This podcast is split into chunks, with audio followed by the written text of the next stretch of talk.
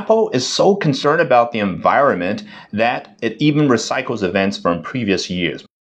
My expectation for Apple this year was not even that high, and I still got disappointed.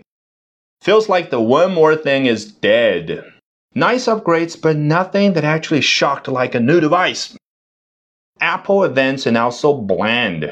Steve Jobs used to be different and human. It was like talking to someone you know. This is like listening to an AI assistant reading some script.